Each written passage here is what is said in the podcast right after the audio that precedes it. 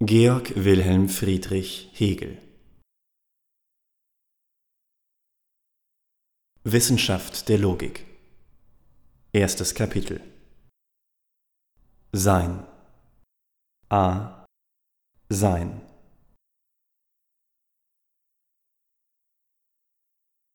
Sein. Reines Sein ohne alle weitere Bestimmung. In seiner unbestimmten Unmittelbarkeit ist es nur sich selbst gleich und auch nicht ungleich gegen anderes, hat keine Verschiedenheit innerhalb seiner noch nach außen. Durch irgendeine Bestimmung oder Inhalt, der in ihm unterschieden oder wodurch es als unterschieden von einem anderen gesetzt würde, würde es nicht in seiner Reinheit festgehalten. Es ist die reine Unbestimmtheit und Leere. Es ist nichts in ihm anzuschauen, wenn von Anschauen hier gesprochen werden kann. Oder es ist nur dies reine, leere Anschauen selbst es ist ebenso wenig etwas in ihm zu denken. Oder es ist ebenso nur dies leere Denken. Das Sein, das unbestimmte Unmittelbare, ist in der Tat nichts und nicht mehr, noch weniger als nichts. B. Nichts. Nichts. Das reine Nichts. Es ist einfache Gleichheit mit sich selbst, vollkommene Leerheit, Bestimmungs- und Inhaltslosigkeit, Ununterschiedenheit in ihm selbst. Insofern Anschauen oder Denken hier erwähnt werden kann, so gilt es als ein Unterschied, ob etwas oder nichts angeschaut oder gedacht wird. Nichts anschauen oder denken hat also eine Bedeutung. Beide werden unterschieden. So ist, existiert nichts in unserem Anschauen oder Denken. Oder vielmehr ist es das leere Anschauen oder Denken selbst. Und dasselbe leere Anschauen oder Denken als das reine Sein. Nichts ist somit dieselbe Bestimmung oder vielmehr Bestimmungslosigkeit und damit überhaupt dasselbe, was das reine Sein ist. C. Werden. Einheit des Seins und Nichts. Das reine Sein und das reine Nichts ist also dasselbe. Was die Wahrheit ist, ist weder das Sein noch das Nichts, sondern dass das Sein in Nichts und das Nichts in Sein nicht übergeht, sondern übergegangen ist. Aber ebenso sehr ist die Wahrheit nicht ihre Ununterschiedenheit, sondern dass sie nicht dasselbe, dass sie absolut unterschieden, aber ebenso ungetrennt und untrennbar sind und unmittelbar jedes in seinem Gegenteil verschwindet. Ihre Wahrheit ist also diese Bewegung des unmittelbaren Verschwindens des einen in dem anderen. Das Werden, eine Bewegung, worin beide unterschieden sind, aber durch einen Unterschied, der sich ebenso unmittelbar aufgelöst hat. Anmerkung 1 Nichts pflegt dem etwas entgegengesetzt zu werden. Etwas aber ist schon ein bestimmtes Seiendes, das sich von anderem etwas unterscheidet. So ist also auch das dem etwas entgegengesetzte Nichts das Nichts von irgendetwas, ein bestimmtes Nichts. Hier aber ist das Nichts in seiner unbestimmten Einfachheit zu nehmen. Wollte man es für richtiger halten, dass statt des Nichts dem Sein das Nichtsein entgegengesetzt würde, so wäre in Rücksicht auf das Resultat nichts dawider zu haben, denn im Nichtsein ist die Beziehung auf das Sein enthalten. Es ist beides. Sein und die Negation desselben, in einem ausgesprochen. Das Nichts, wie es im Werden ist. Aber es ist zunächst nicht um die Form der Entgegensetzung, das ist zugleich der Beziehung zu tun, sondern um die abstrakte, unmittelbare Negation, das Nichts rein für sich, die beziehungslose Verneinung.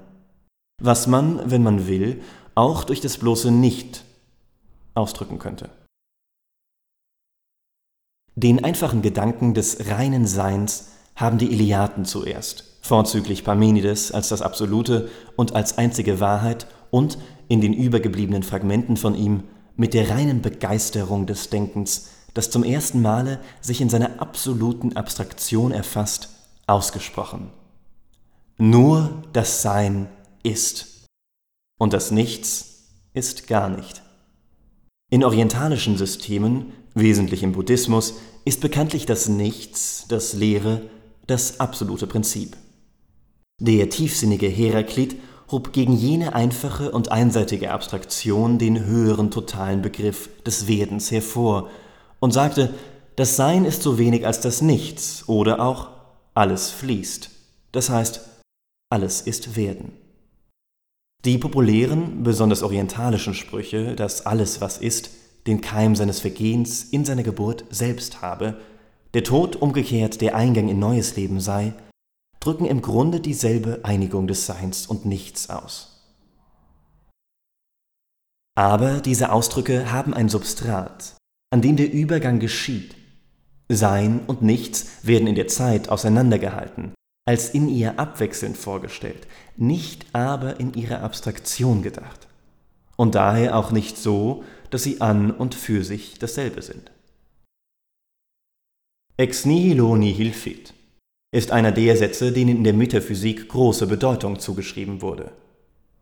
Es ist darin entweder nur die gehaltlose Tautologie zu sehen, nichts ist nichts, oder, wenn das Werden wirkliche Bedeutung darin haben sollte, so ist vielmehr, in dem nur nichts aus nichts wird, in der Tat kein Werden darin vorhanden. Denn nichts bleibt darin nichts.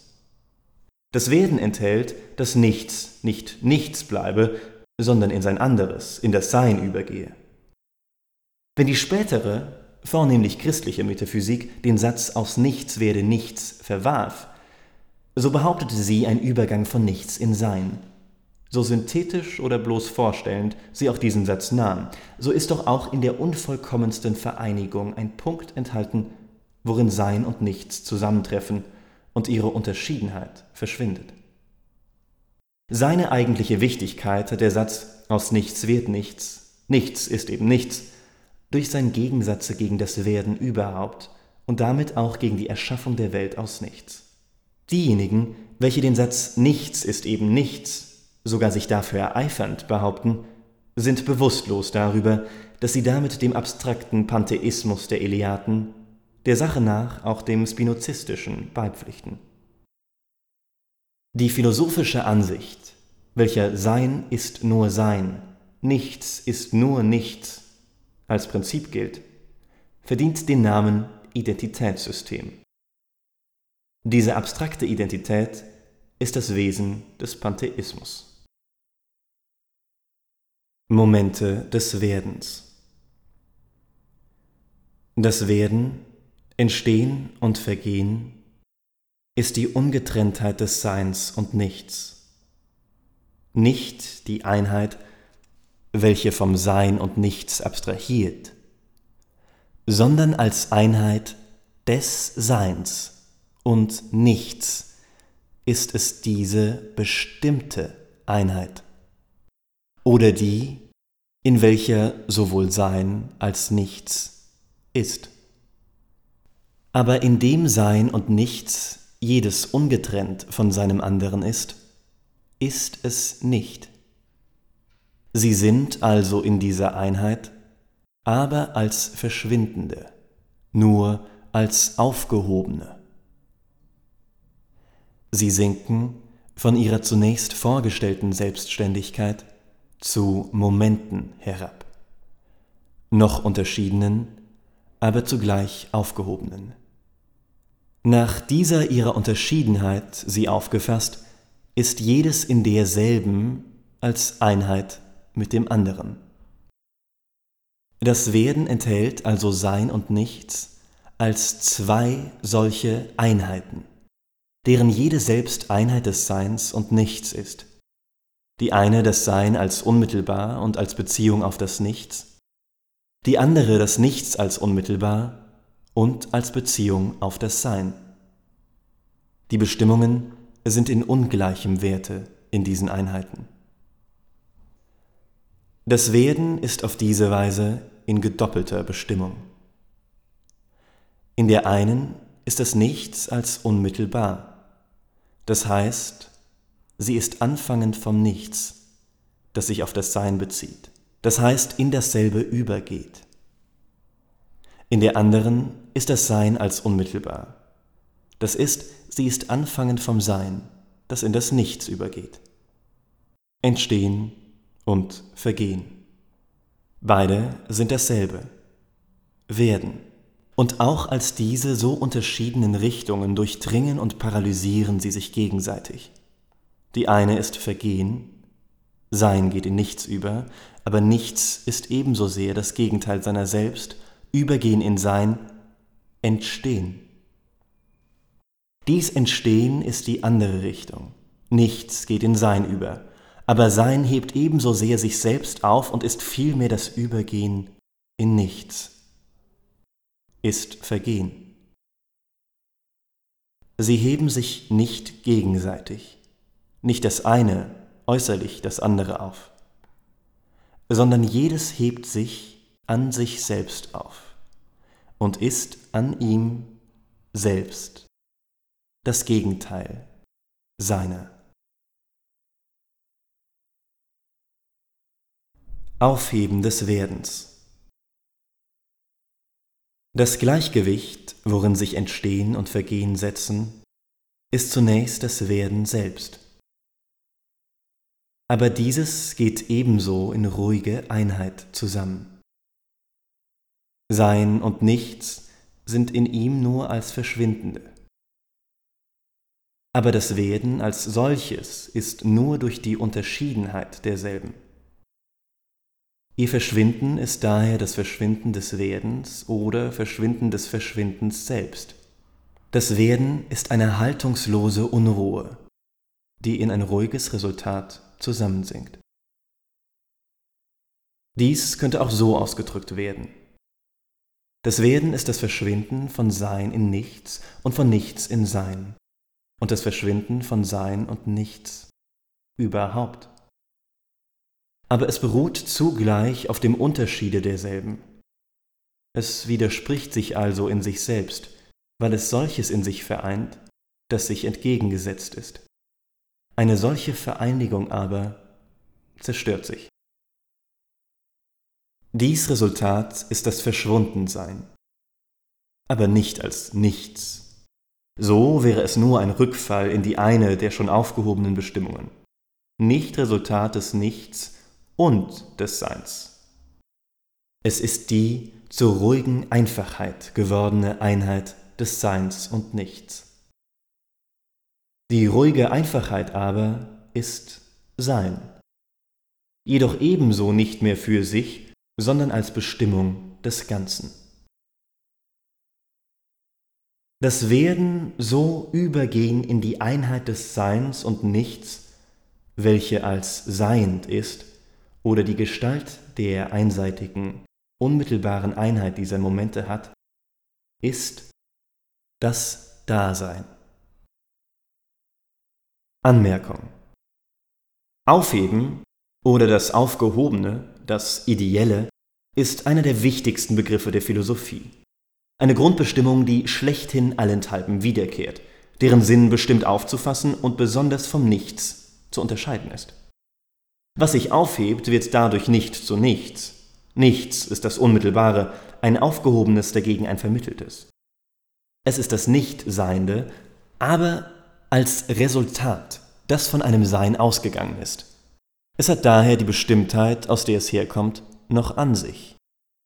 Aufheben hat in der Sprache den gedoppelten Sinn, dass es so viel als aufbewahren, erhalten bedeutet und zugleich so viel als aufhören lassen, ein Ende machen. Das Aufbewahren selbst schließt schon das Negative in sich, das etwas seiner Unmittelbarkeit und damit einem den äußerlichen Einwirkungen offenen Dasein entnommen wird, um es zu erhalten.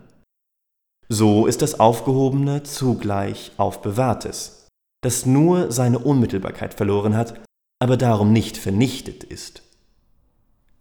Die angegebenen zwei Bestimmungen des Aufhebens können lexikalisch als zwei Bedeutungen dieses Wortes aufgefasst werden.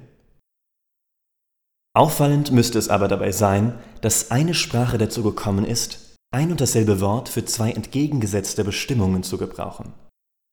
Für das spekulative Denken ist es erfreulich, in der Sprache Wörter zu finden, welche eine spekulative Bedeutung an ihnen selbst haben. Die deutsche Sprache hat mehrere dergleichen. Der Doppelsinn des lateinischen tollere, der durch den ciceronianischen Witz tollendum esse octavium berühmt geworden, geht nicht so weit, die affirmative Bestimmung geht nur bis zum Emporheben. Etwas ist nur insofern aufgehoben, als es in die Einheit mit seinem Entgegengesetzten getreten ist. In dieser näheren Bestimmung als ein reflektiertes kann es passend Moment genannt werden. Gewicht und Entfernung von einem Punkt heißen beim Hebel dessen mechanische Momente, um der Dieselbigkeit ihrer Wirkung willen bei aller sonstigen Verschiedenheit eines reellen, wie das ein Gewicht ist, und eines ideellen, der bloßen räumlichen Bestimmung der Linie. Siehe Enzyklopädie der philosophischen Wissenschaften, dritte Ausgabe 1830, Paragraph 261 Anmerkung.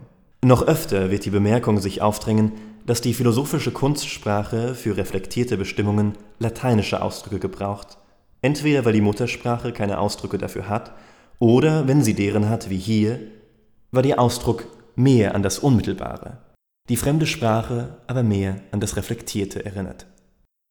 Der nähere Sinn und Ausdruck, den Sein und Nichts, in dem sie nunmehr Momente sind, erhalten, hat sich bei der Betrachtung des Daseins als der Einheit, in der sie aufbewahrt sind, zu ergeben.